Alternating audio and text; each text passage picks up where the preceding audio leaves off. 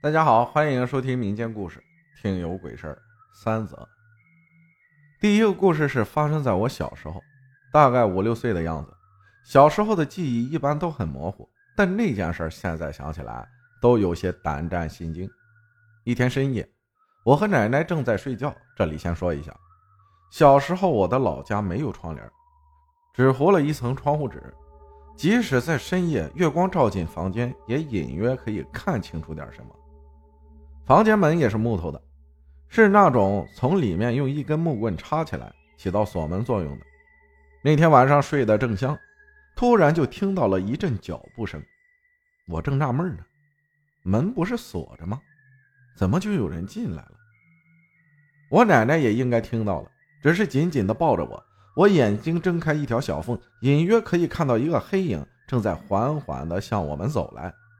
走到我枕头边时，那个黑影用他的两个拳头非常有节奏的在我枕头上敲了五下，并发出“一一一”的声音。我当时害怕极了，还好我奶奶紧紧地抱着我，我才没有吓到叫出来。那个黑影敲了五下之后就转身走了。我听到没有声音后，我的眼睛再次睁开了一条小缝，眼睛望向门口的那边，只看到门一直处于。锁着的状态，我也没有听到开门的声音，也没有听到关门的声音。本来打算第二天一早就问一下奶奶是怎么回事，这件事情就好像在我记忆中被人抹去了一样。再次想起来的时候，奶奶已经去世了。第二件事情是发生在一二年，我小学升初中的时候，初一新生提前七天开学要组织军训。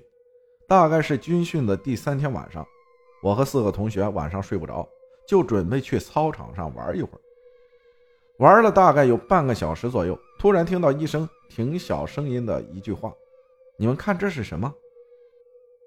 我们抬头望向女生宿舍楼，看到一个同学在女生宿舍楼的三楼楼道里，手上拿着文胸在摇晃。我们正准备骂他不要一点脸。就再次听到他那带着惊呼的声音说道：“你们看那里是什么？”我们顺着他手指的方向望过去，只见学校前院连接后院的一扇门那里，在路灯的照耀下，隐约可以看到一个全身穿着白衣服、脸部一直在面向墙的一个女孩。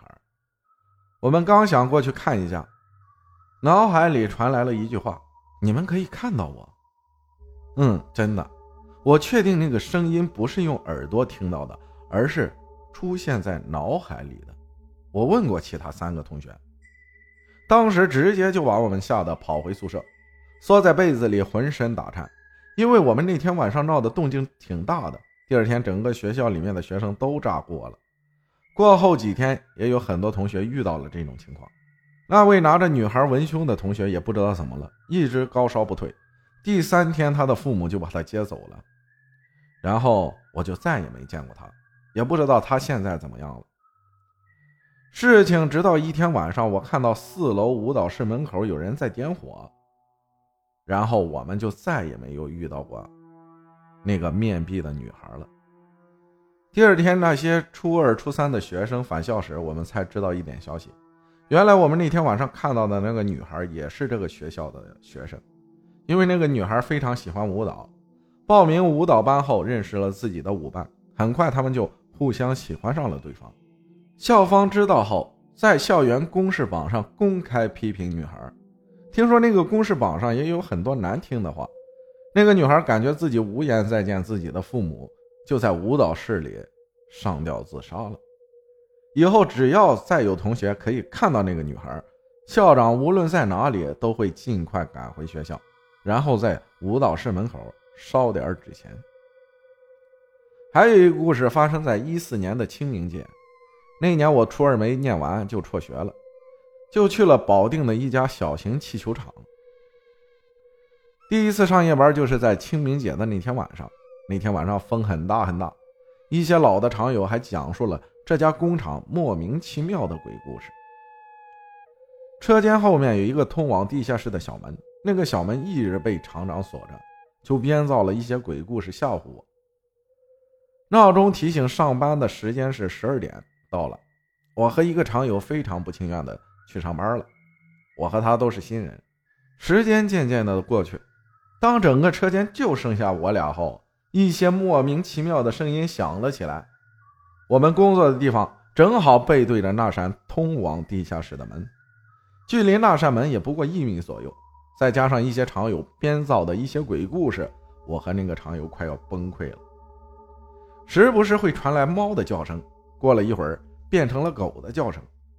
我一晚上听到最莫名其妙的一句话，就是一个人说“遨游太空”，另一个人就会说是。当这些莫名其妙的话变成我和那个常友的名字的时候，整个车间的灯都变得忽明忽暗了起来。我和那个常友急忙跑出车间，跑到那个管事大爷宿舍门口，说什么也要把大爷叫起来。可那位管事的大爷跟我们一起在车间时，整个车间除了外面呼呼的风声，再也没有其他一点声音了。我不知道到底是我和那位常友都是属于阳气重的那种人，还是一直我们脑海里一直幻想着什么。可那些声音，我和那位常友都听得真真切切。当声音变成我们的名字的时候，整个车间的灯真的全部变得忽明忽暗了。那年我和那位常友都是十五岁。那晚过后，我和那位常友都说感谢那晚没有把我们吓成神经病。感谢欢分享的故事，保定的，谢谢大家的收听，我是阿浩，咱们下期再见。